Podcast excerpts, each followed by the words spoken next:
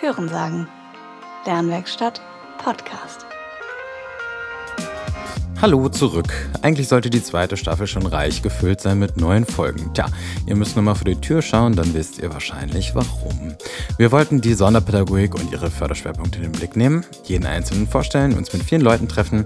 Das ist ein bisschen nach hinten verschoben. Aber dennoch, hier der Staffelstart mit Professor Dr. Hennemann und Dr. Tatjana Leidig vom Lehrstuhl für Erziehungshilfe und soziale emotionale Entwicklungsförderung.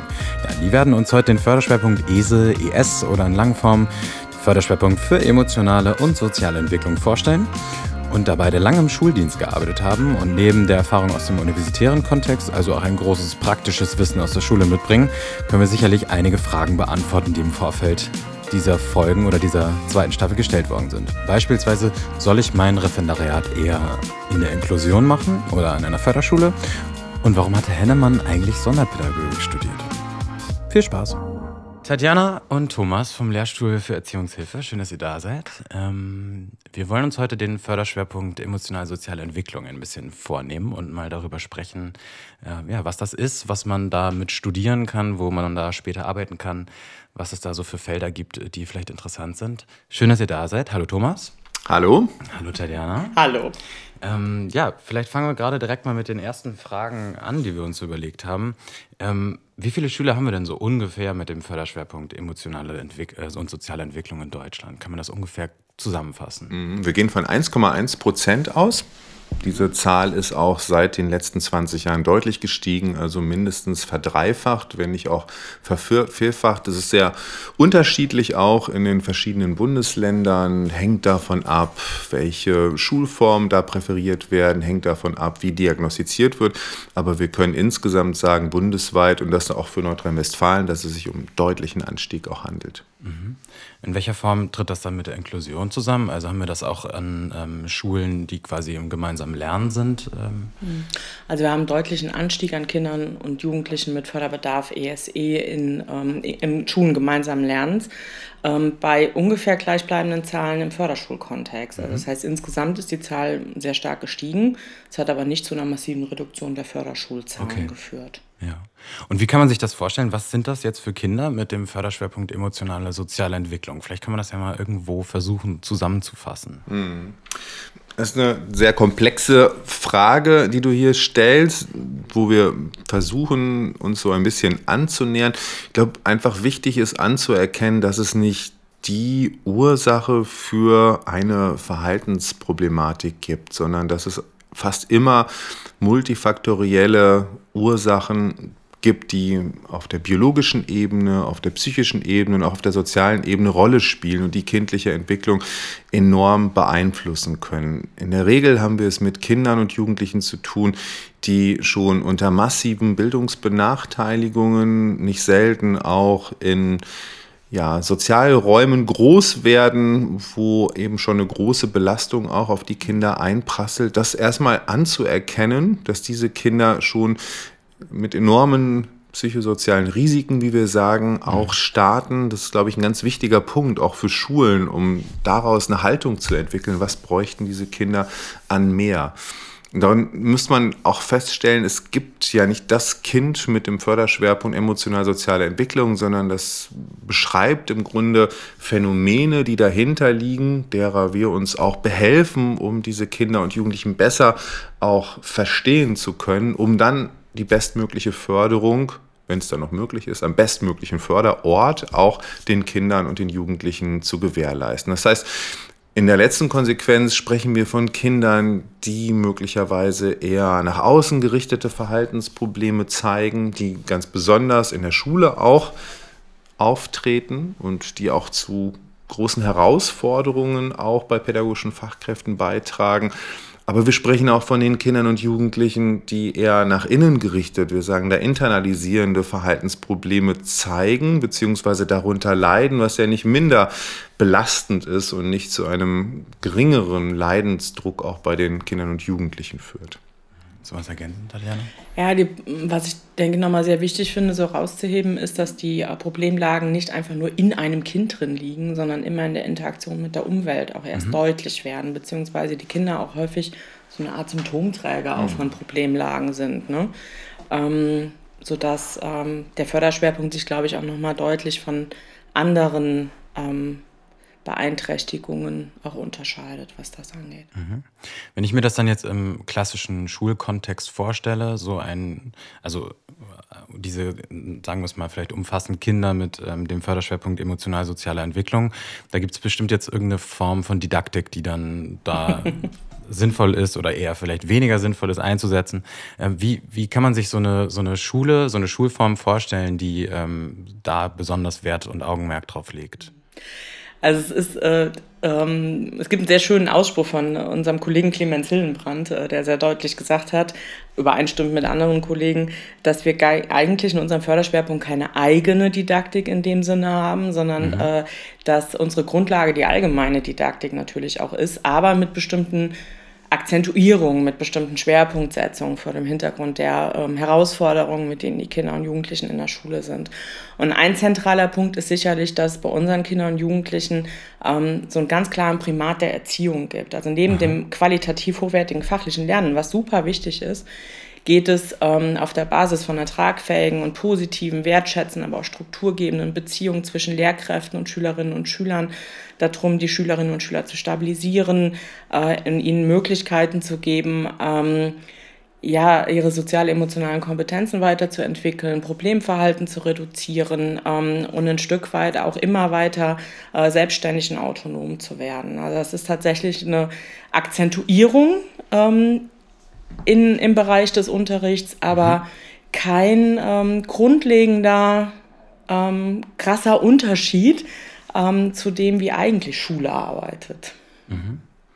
Ein anderer wichtiger Aspekt, den hast du ja gerade schon auch angesprochen, ist, der Name ist Programm, könnte man sagen, vom Förderschwerpunkt ausgehend. Wie können wir es gewährleisten, im schulischen Kontext, auch im Nachmittagsbereich, die emotional-sozialen Kompetenzen der Kinder und Jugendlichen zu fördern. Da gibt es sehr unterschiedliche Zugänge. Da gibt es die Möglichkeit, das im regulären Fachunterricht zu tun, wo wir versuchen, beispielsweise im Deutschunterricht an dem Entwicklungsaspekt der Empathie beispielsweise mhm zu fördern und da genauer drauf zu gucken, Möglichkeiten zu schaffen, wie Kinder sich über Kinder- und Jugendliteratur mit Protagonisten auch näher auseinandersetzen, andere Sichtweisen auch anzuerkennen, sie kennenzulernen und auch wirklich zu schauen, was macht eine bestimmte Handlung mit dem Protagonisten gerade, inwieweit kann ich mit Perspektivwechsel auch da empathisch auf diesen Protagonisten auch eingehen und was lerne ich daraus auch für meine eigenen Handlungen. Das ist so ein Aspekt, den wir auch versuchen hier im Rahmen des Studiums, im Kontext von Didaktik, im Kontext von Unterrichtsplanung auch mit zu unterstützen.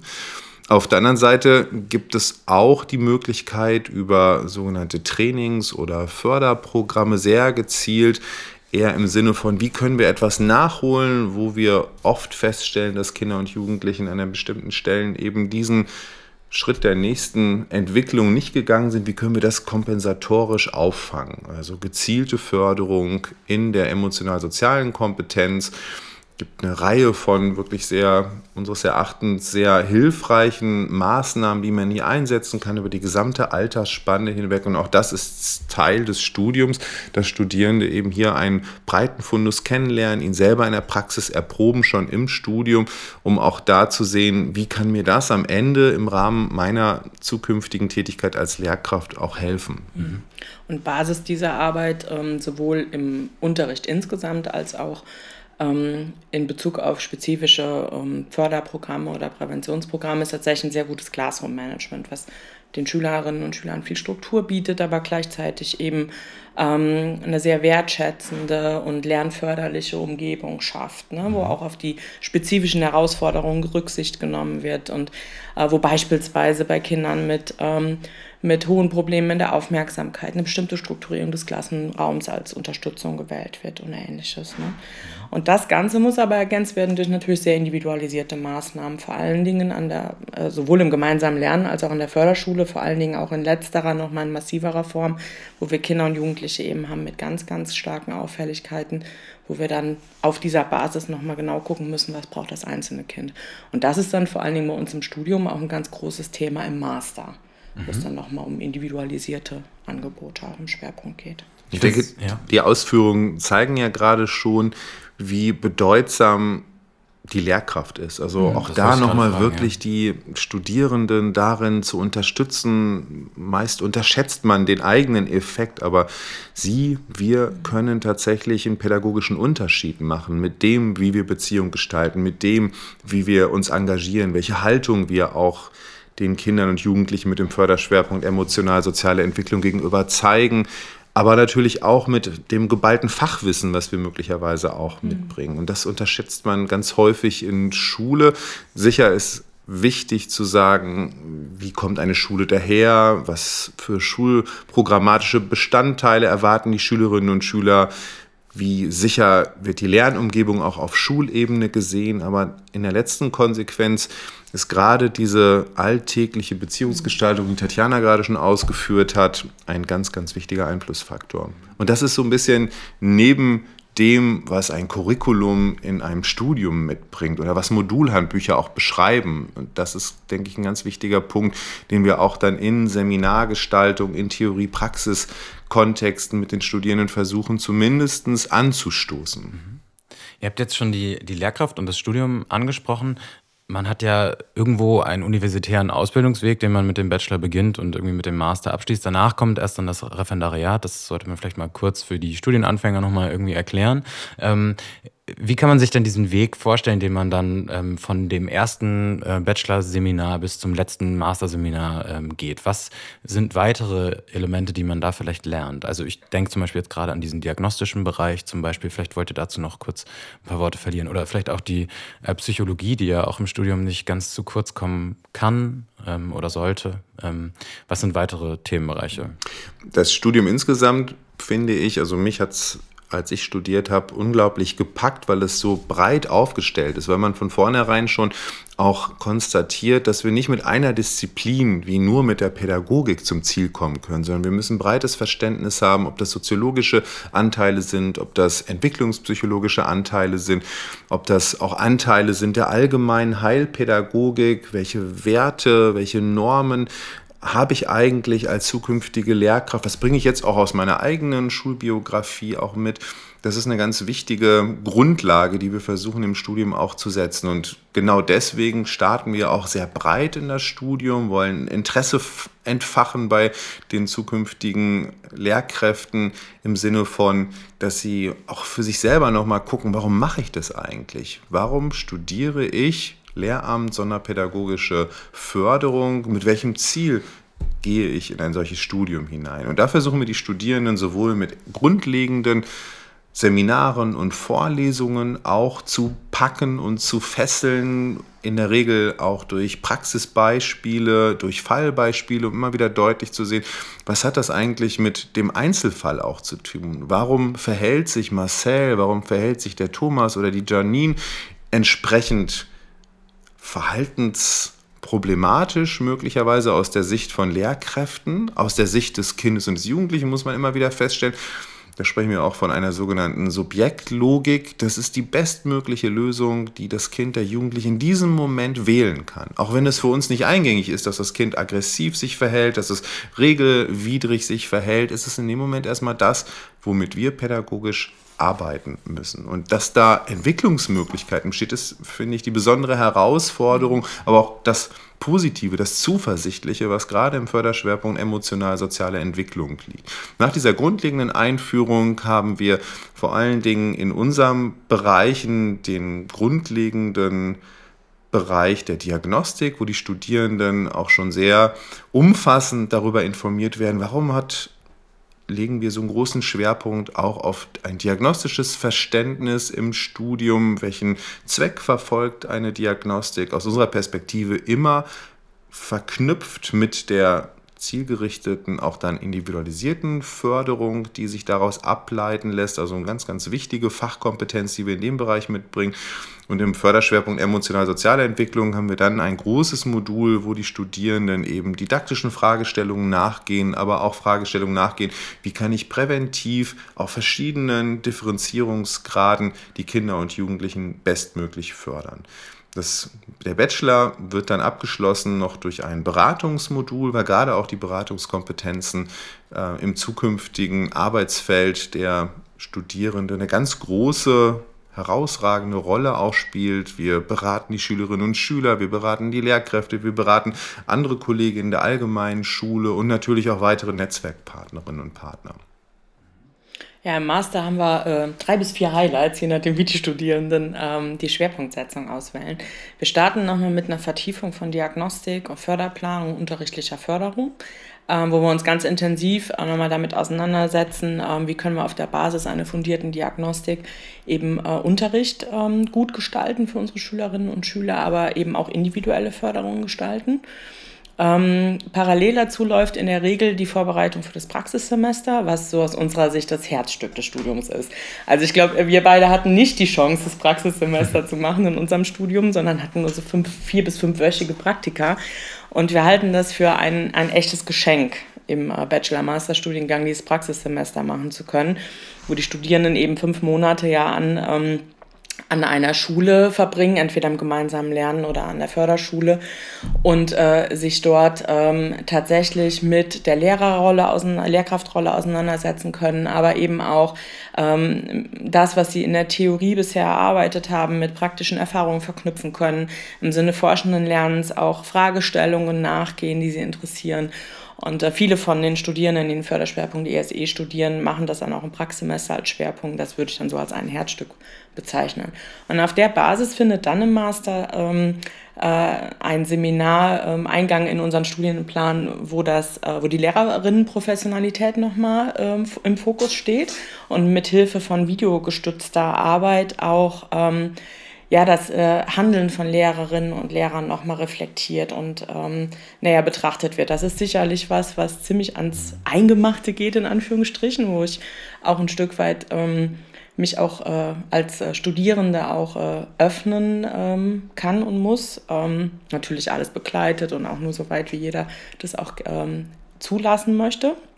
Aber das ist, glaube ich, nochmal so ein wesentlicher Aspekt im Studium. Und äh, abschließen ähm, können die Studierenden unser äh, ESE-Studium dann äh, mit ähm, einem Seminar ähm, bzw. einem ganzen Modul zur Institutionsentwicklung, wo sie ähm, ausgehend von einer Problemstellung, die die Schulen, unsere Kooperationspartner tatsächlich an die Studierenden herantragen, ähm, in Kleingruppen ein Konzept, eine Idee zur Problemlösung für die Schulen entwickeln. Beispielsweise kommen Schulen und sagen, wir haben ähm, eine, ähm, wir haben so ein Thema in der Diagnostik. Wir würden ganz gerne unsere Diagnostik überarbeiten und hätten gerne äh, da Unterstützung, wie wir am besten äh, da weiterarbeiten können. Dann erarbeiten die Studierenden Konzept. Oder wir hatten auch schon Schulen, die gesagt haben, wir brauchen ein alternatives Pausenkonzept, wo es Rückzugsräume auch für Schülerinnen und Schüler gibt. Und die Studierenden erarbeiten dann dazu einen Vorschlag auf der Basis dessen, was sie im ganzen Studium gelernt haben und äh, weitere Recherchen und schlagen das dann der Schule vor und äh, im Idealfall, und das ist auch oft so, wird dann das eine oder andere im Anschluss in der Schule auch umgesetzt. Mhm. Also es findet schon direkter Praxisbezug im Studium an verschiedenen äh, Stellen statt und so kann man vielleicht dann auch gewisse Entscheidungen für die spätere Laufbahn vielleicht ein bisschen leichter treffen. Ja. Wir haben dann nämlich eine Frage zu bekommen, die mir da gerade einfällt. Ähm, und zwar war da die Überlegung, ob man sein Referendariat eher im gemeinsamen Lernen machen sollte oder an einer Förderschule. Das kam, glaube ich, zwei, dreimal diese Frage. Ähm, vielleicht würdet ihr dazu mal ein paar Einschätzungen geben. Das ist eine knifflige Frage. Das ist eine sehr knifflige Frage. Gerade in Zeiten der Inklusion würde man natürlich erstmal auch empfehlen, habt einen Einblick in inklusive, ein inklusives Schulsystem. Das ist sicherlich eine ganz wichtige Erfahrung, aber aus unserer Perspektive, die wir auch noch klassisch Sonderpädagogik studiert haben, wo ja vor allem die sonderpädagogische Förderung auch im hohen Maße an Förderschulen stattgefunden hat. Und Frau Tatjana hat ja eben schon gesagt, dass auch nach wie vor die Plätze an den Förderschulen sehr nachgefragt sind, würden wir auch immer empfehlen, tatsächlich auch im Förderschulkontext Erfahrungen zu sammeln. Richtig oder falsch gibt es meines Erachtens nicht, sondern diese Offenheit, vielleicht auch selber in sich nochmal zu spüren, was liegt mir möglicherweise auch näher. Wir plädieren immer sehr dafür, dass man gerade im Kontext der zweiten Ausbildungsphase, also im Referendariat, auch die Förderschule mal von innen gesehen hat. Ja. Mhm. Hinzu kommt, ähm, das würde ich jetzt aber aufgrund meiner eigenen beruflichen Erfahrung auch so sagen, ähm, dass es, äh, wenn ich im gemeinsamen Lernen arbeite, glaube ich, sehr hilfreich ist, die Förderschule als System zu kennen. Ähm, nicht zuletzt, weil ich auch äh, sowohl meine Kolleginnen und Kollegen als auch Eltern und Schülerinnen und Schüler ja auch hinsichtlich ähm, des ähm, für die Förderung des Kindes am besten geeigneten Förderorts berate. Das gehört auch mit zu meinen Aufgaben.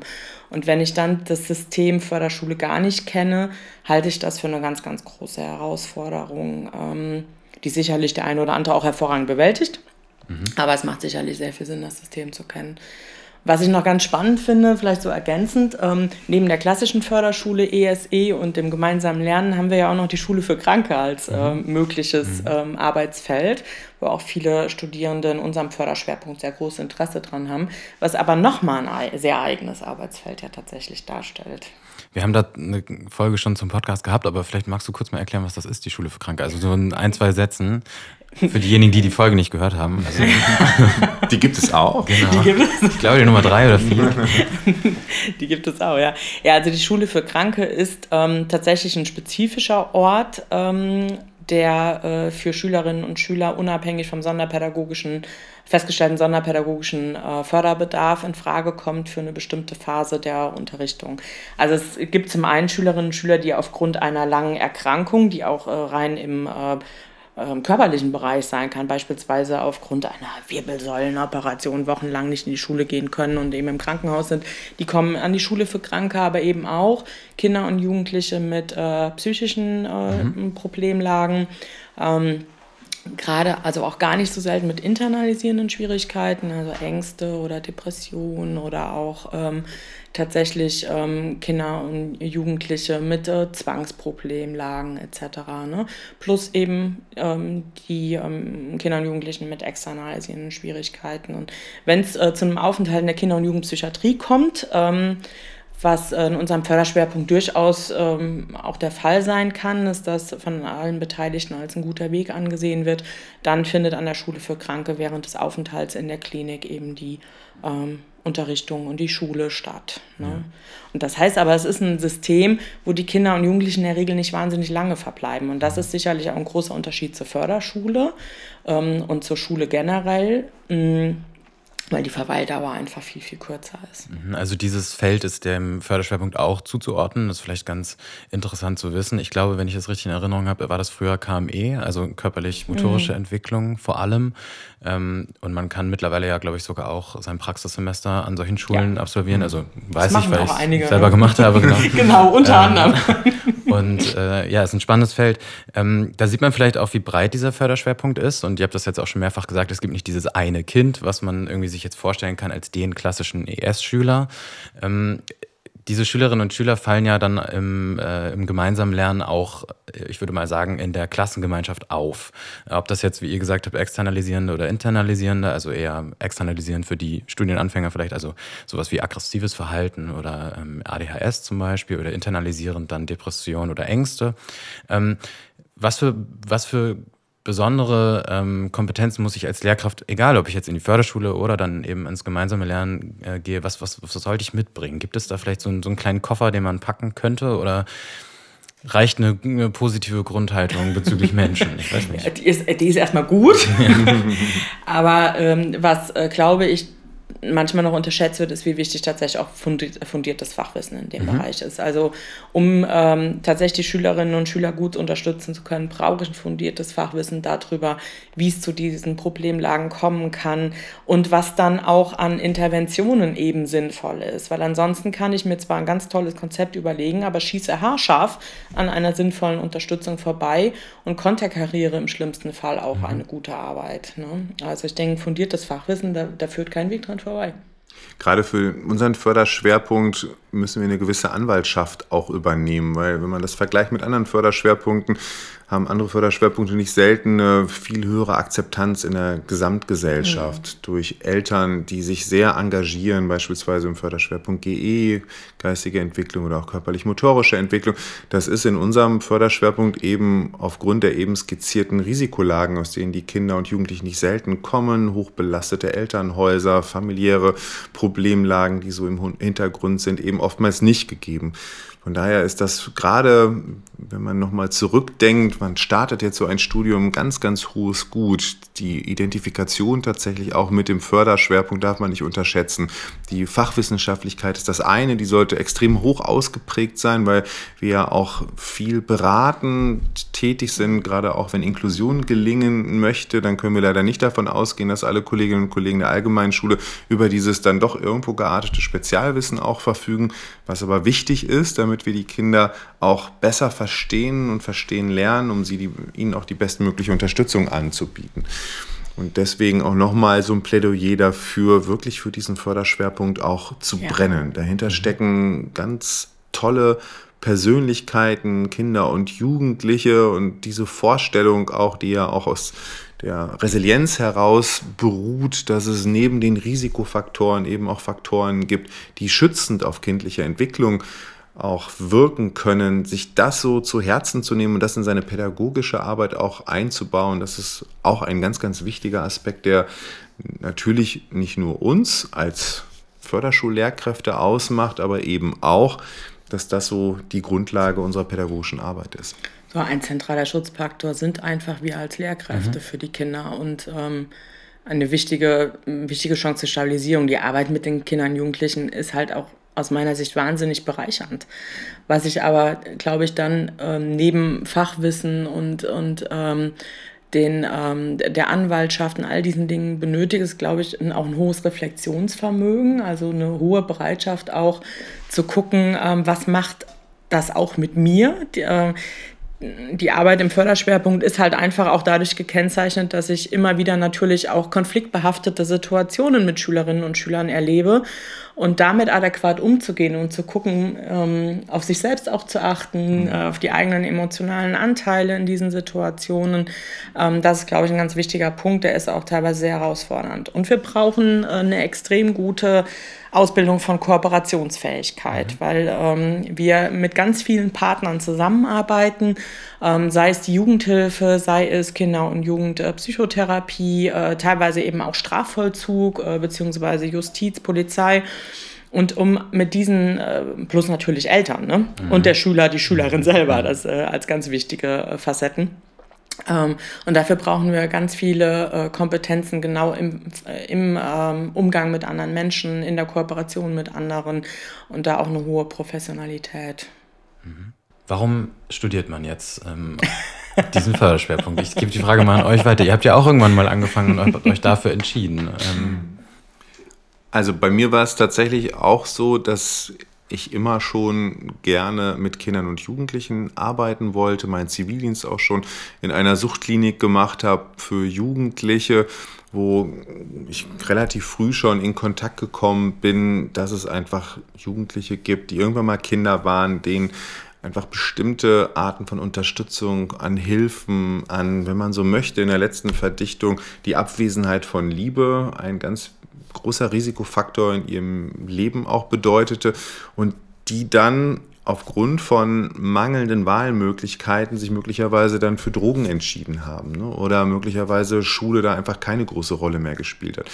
Bei mir selbst war es tatsächlich auch so, dass ich nach der ersten Klasse auf eine Sonderschule eigentlich hätte überwiesen werden sollen. Damals noch im ländlichen Bereich des Sauerlandes, wo es eben wenig didaktische Variabilität im Unterricht gab, würde ich jetzt mal sagen. Ein Lehrer, der möglicherweise auch eher einen sehr engen Normbegriff hatte. Mein Verhalten war an einer oder anderen Stelle vielleicht ein bisschen originell, würde ich sagen. Ich war nicht so ganz flott beim Lesen und Schreiben lernen.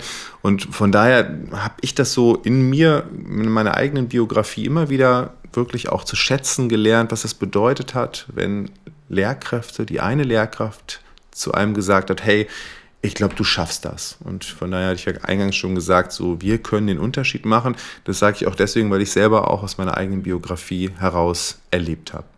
Und dann in meiner eigenen Berufsbiografie habe ich das als eine unglaubliche Bereicherung auch wahrgenommen. Herausfordernd, ohne Ende herausfordernd, keine Frage. Tatjana hat es ja gerade auch nochmal angesprochen. Deswegen die Auseinandersetzung mit mir selber, auch eigene emotional-soziale Kompetenzen in Frage zu stellen, die weiterzuentwickeln, hohe Selbstreflexion, aber dann auch eine unglaubliche ja, so ein eigen, also wirklich eine hohe Involviertheit in das eigene Tätigkeitsfeld hinein, ähm, mit ganz viel, was man auch zurückbekommt weil Sie müssen sich das ja vorstellen, du musst sich das so vorstellen, dass es ja daneben links und rechts oftmals wenig weitere Unterstützung für diese Kinder und Jugendliche gibt. Und die kommen in der Regel sehr gerne auch zur Schule. Das ist zum Beispiel auch eine Facette, die man vielleicht nicht unbedingt mit dem Förderschwerpunkt emotional-soziale Entwicklung in Berührung bringt, aber die tatsächlich auch diese Kinder auch ausmachen. Mhm die bringen unglaublich viel Begeisterungsfähigkeit auch mit. Jeder kann etwas, das auch offen zu legen und zu sehen, wo kann ich im Rahmen von Schule, von Unterricht auf die Stärken aufbauen, die jedes Kind, jeder Jugendliche natürlich hat. Das ist ebenfalls eine Riesenherausforderung, die aber ganz viel Spaß machen kann. Also bis dahin gehen, dass wir ja auch viele weitere Arten von Unterstützung mit einbeziehen oder Methoden mit einbeziehen, wie erlebnispädagogische Arbeit, wo wir eben auch die emotional-soziale Entwicklung versuchen mit zu unterstützen. Wie war das bei dir, Tatjana? Ja, ich habe tatsächlich ähm, im Laufe meiner Schulzeit sehr viel Jugendarbeit gemacht und zwar vor allen Dingen mit Jugendlichen aus dem Bereich, ähm, aus Familien, ähm, die ähm, ja, denen es einfach nicht so gut ging, so im Bereich sozialer Benachteiligung unterwegs waren. Habe sehr viel jugendpolitische Arbeit auch gemacht. Und von daher komme ich so eher aus dieser ähm, Ecke der Anwaltschaft tatsächlich. Ne? Also mhm. ich wollte mit Kindern und Jugendlichen arbeiten, das war so meine Zielstellung, ähm, die, ähm, die tatsächlich keine Lobby haben. Das war mm, tatsächlich was, was mhm. mir sehr viel Spaß gemacht hat, was ich dann als in der Jugendarbeit schon gerne gemacht habe. Und von daher wollte ich eigentlich Sozialpädagogik studieren. Und ehrlich gesagt war der Berufsberater es schuld, dass ich überhaupt auf das Lehramt kam. ähm, weil ich habe auch, ich hab immer auch gerne so ein bisschen Nachhilfe gegeben und äh, fand halt so jemandem etwas beibringen, Anführungsstrichen. Mein Verständnis wäre inzwischen ein bisschen anders, aber damals ne, war das Thema jemandem etwas beibringen schon auch irgendwie was, was ich ganz spannend fand. Und er schlug dann halt vor, das doch im Lehramt für Sonderpädagogik zu verbinden. Und ich wusste gar nicht, dass es den Vorderschwerpunkt emotional-soziale Entwicklung gab, weil ich komme auch vom Land und bei uns drumherum gab es das nicht, mhm. in Anführungsstrichen. Und dementsprechend habe ich tatsächlich in meinem letzten äh, Schuljahr in der Schule ein Praktikum an einer Förderschule emotional-soziale Entwicklung gemacht in einer Heimeinrichtung und habe da festgestellt, wie viel Freude mir die Arbeit mit den Kindern und Jugendlichen macht und auch das Arbeiten mit Widerständen. Mhm. Ähm, das klingt vielleicht ein bisschen komisch, wenn ich das so sage, aber ich glaube, dass ich in meinem Förderschwerpunkt so eine gewisse ähm, Freude daran benötige oder eine Bereitschaft benötige, mich eben immer wieder auch mit Widerständen auseinanderzusetzen und ähm, da mit den Kindern und Jugendlichen gemeinsam weiterzuarbeiten. Und das ist der Weg, wie ich da drüber, da dran gekommen bin, tatsächlich. Nun seid ihr beide an der Uni mittlerweile. Thomas, du bist Professor von einem Lehrstuhl. Du hast gerade vor kurzem deinen äh, Doktor fertig gemacht, Tatjana. Wir haben ja auch immer irgendwo diesen, diesen Forschungsbereich des mhm. Förderschwerpunkts ähm, ein bisschen im Fokus, wenn es jetzt um die Ausbildung geht, um die Qualifizierung und so weiter. Was sind da aktuelle Themen der Forschung, die diskutiert werden? Wir haben eine ganze Palette an Forschungsprojekten, die wir auch versuchen mit vielen Kooperationspartnern bundesweit, aber auch mit einzelnen Universitäten hier im Land, zum Beispiel Universität Wuppertal, auch anzugehen.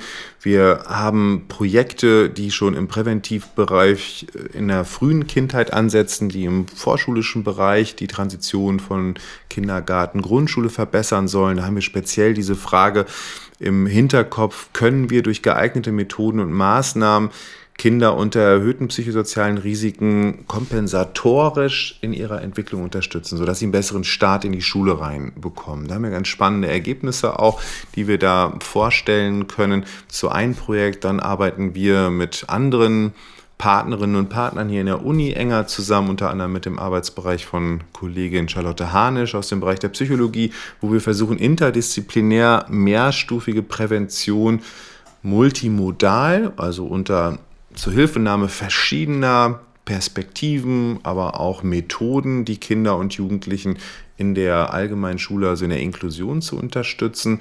Ein weiteres ganz spannendes Projekt ist das Thema, wie können wir multiprofessionale, multiprofessionelle Teams auch in Schule einsetzen und diese auch befähigen, dass sie mit ihren unterschiedlichen Sichtweisen wiederum bestmöglich die Förderung der Kinder und Jugendlichen mit dem Förderschwerpunkt emotional-soziale Entwicklung auch unterstützen. Das ist so unser Partyprojekt, Name ist Programm. Da sind wir auch mit verschiedenen Disziplinen wie den Bildungswissenschaften und der Psychologie, aber eben auch den, der Sonderpädagogik gemeinschaftlich unterwegs und ein anderes Projekt, da kann sicherlich Tatjana noch mehr zu sagen als ich, weil sie da auch die Leitung hat, ist das Pearl-Projekt.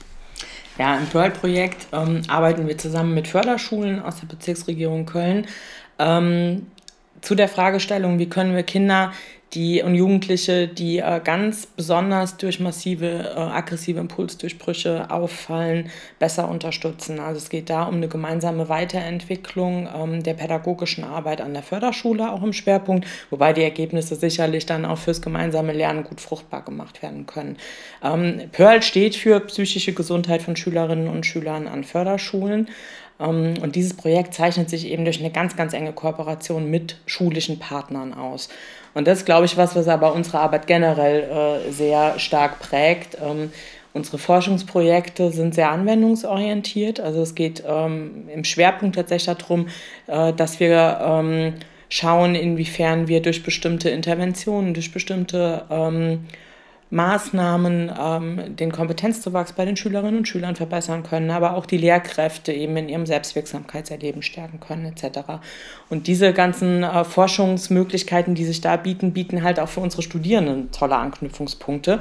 Und wir ermöglichen Studenten total gerne im Rahmen ihrer Bachelor- oder Masterarbeiten auch in Forschungsprojekten aktiv mitzuarbeiten und einen Einblick in den Forschungsprozess zu bekommen und gleichzeitig aber auch beispielsweise ähm, diagnostische Erhebungen äh, mit durchzuführen oder auch eine Förderung mit zu begleiten. Sodass die Studierenden, glaube ich, da äh, sehr viel an Theorie-Praxis-Verzahnung auch in unseren Forschungsprojekten hautnah erleben können. Mhm.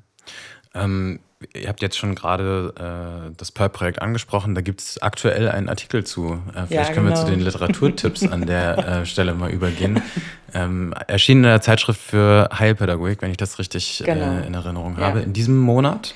Genau, ist ganz aktuell. Ne? Und die Zeitschrift für Heilpädagogik wird herausgegeben vom Verband ähm, der Sonderpädagogik. Ähm, äh, das ist einer, ist der größte Berufsverband im äh, sonderpädagogischen Bereich in Deutschland, der eben diese Zeitschrift herausbringt. Und da haben wir jetzt ganz aktuell in dieser Ausgabe ähm, einen Beitrag, wo wir das Projekt für Pearl vorstellen und erste Daten aus dem Projekt vorstellen zur psychischen Gesundheit von Schülerinnen und Schülern an Förderschulen. Habt ihr weitere Literaturtipps vielleicht für so eine Art Einführung, dass man ähm, eine weitere Idee davon bekommt in schriftlicher Form? Hm. Es gibt eine Reihe von unseres Erachtens ganz guten Einstellungen Einstiegsliteraturquellen, auf die wir verweisen würden, zum Beispiel unserem geschätzten Kollegen Clemens Hillenbrand, der in Oldenburg Professor ist in unserem Bereich, der hat eine Einführung genau zu dem Förderschwerpunkt geschrieben oder durch die Kollegen Roland Stein, der in Würzburg Professor ist und Norbert Mischker. Die haben im Grunde auch ein Einführungsbuch dazu geschrieben. Diese Einführungsliteratur ist halt hochkomprimiert. Das hat den großen Vorteil, dass man sich mit einem Buch so einen sehr guten Überblick über die Themenfelder im Förderschwerpunkt ESE e verschaffen kann. An dieser Stelle bin ich eigentlich so die meisten Fragen, glaube ich, losgeworden. Ähm, ich würde euch deswegen die letzten Minuten geben, noch vielleicht irgendwelche Worte an Studienanfängerinnen und Anfänger zu richten, ähm, wenn sie diese Folge vom Podcast vielleicht hören. Also ähm, in dem Fall gibt es keine Frage direkt, sondern jetzt ein offenes Wort für euch, falls ihr das nutzen wollt. Also was uns ein großes Anliegen ist, wir kooperieren ganz eng auch mit unserer Fachschaft. Wir versuchen neben dem klassischen Studium, was ja jeder Studiengang ab, zu absolvieren hat, eben auch Themen links und rechts mit in diese total fruchtbare Zeit des Studiums unterzubringen. Das heißt, wir haben gemeinschaftliche Themenabende, wir haben Filmabende, wir laden gemeinschaftlich Gäste ein. Es gibt eine Kooperation mit der Lernwerkstatt von dir, Tatjana, wo du die Fachaufsicht hast, so nochmal Praktika auch ins Studium kommen. Das ist, glaube ich, nochmal ein ganz wichtiger Punkt. Also nicht einseitig zu studieren, je schneller, desto besser, sondern aus meiner Perspektive, ich war unglaublich gerne Student und habe das sehr genossen, weil ich es als ein großes Privileg ansehe, mir Meinungen zu bilden, Wissen aufzubauen, Wissen, was aber dann nicht luftleer irgendwo im Nirvana verloren geht, sondern das mir im besten Fall durch eine enge Theorie-Praxis-Verzahnung in einem Studium schon helfen kann. Also auch da selber immer für Theorie-Praxis-Gelegenheiten zu sorgen. Da sind sicherlich die Praktika sehr hilfreich, unsere Theorie-Praxis-Seminare. Aber wir beide hatten das ja auch, dass wir während unseres Studiums schon auch auch immer sehr angedockt an Praxisfeldern auch waren. Das ist so ein, finde ich, ein, würde ich Ihnen von Herzen wünschen und wirklich finden Sie Ihrs. Also so ein Feuer für sich selber zu entwickeln, einer Tätigkeit am Ende nachzugehen, mit der sie sich wirklich auch hoch identifizieren können. Gleichzeitig würde ich auch empfehlen, sorgen Sie dafür, was sind Ihre Kraftquellen? Wo finden Sie Ausgleich auch? Wie können Sie vielleicht auch mit eigenen Stressoren, die natürlich in dem Beruf liegen, die aber auch in meiner Persönlichkeit vielleicht auch liegen, besser umgehen? Für den einen mag das Sport sein, für den anderen ist das ein kollegialer Austausch, der regelmäßig auch stattfindet. Musik, Kunst, was auch immer. Auch da die Empfehlung finden Sie besser früher als später ihrs. Und wenn Sie an irgendeiner Stelle Unterstützung benötigen, dann ist es unser erster Auftrag, Sie da auch im Rahmen des Studiums mit unseren Möglichkeiten durch persönliche Beratungstermine auch zu unterstützen, sodass wir hoffentlich auch diese wichtige Zeit in Ihrem Leben gemeinschaftlich erfolgreich gehen können. Das kann ich eigentlich nur unterstreichen. Und äh, vielleicht nochmal den, den Punkt des Finden Sie Ihrs, den du gerade so schön gesagt hast, nochmal hervorheben. Ähm, der gilt ja einmal für die Kraftquellen, aber der gilt aus meiner Sicht auch dafür, im Studium ähm, so das eigene auch zu finden. Also tatsächlich auch ähm, äh, würde ich Ihnen immer empfehlen, studieren Sie nicht einfach nur nach Plan, sondern gucken Sie mal links und rechts, welches Thema interessiert mich noch? Was gibt es vielleicht an Zusatzmöglichkeiten, die ich in der Uni nutzen kann? Ähm, an äh, besonderen äh, Vorträgen, an äh, tollen Zusatzworkshops, die vielleicht gar nicht CP-relevant sind, die aber mir selber was in meiner Entwicklung bringen und die ähm, ja tatsächlich auch, glaube ich, das Studieren auch ein Stück weit ausmachen, weil das auch für meine Begriffe immer ein Teil auch ist, mich selber weiterzuentwickeln und meine Persönlichkeit. Ja, schönes Schlusswort, das würde ich genauso stehen lassen. Ähm, ich bedanke mich für das Gespräch und wünsche euch noch einen schönen Tag. Danke. Ja, auch. Danke. Hat Spaß gemacht. Ja, danke nochmal an der Stelle an Tatjana und an Thomas vom Lehrstuhl für Erziehungshilfe an der Uni in Köln. In ziemlich genau der gleichen Art und Weise wollen wir das gerne mit den anderen Förderschwerpunkten auch machen. Das wird jetzt noch ein bisschen dauern. In der Zwischenzeit für euch die Möglichkeit, hier Fragen loszuwerden, die ihr gerne stellen wollt an die jeweiligen LehrstuhlinhaberInnen. Vielleicht gibt es ja was. Also, bis dahin, wir hören uns.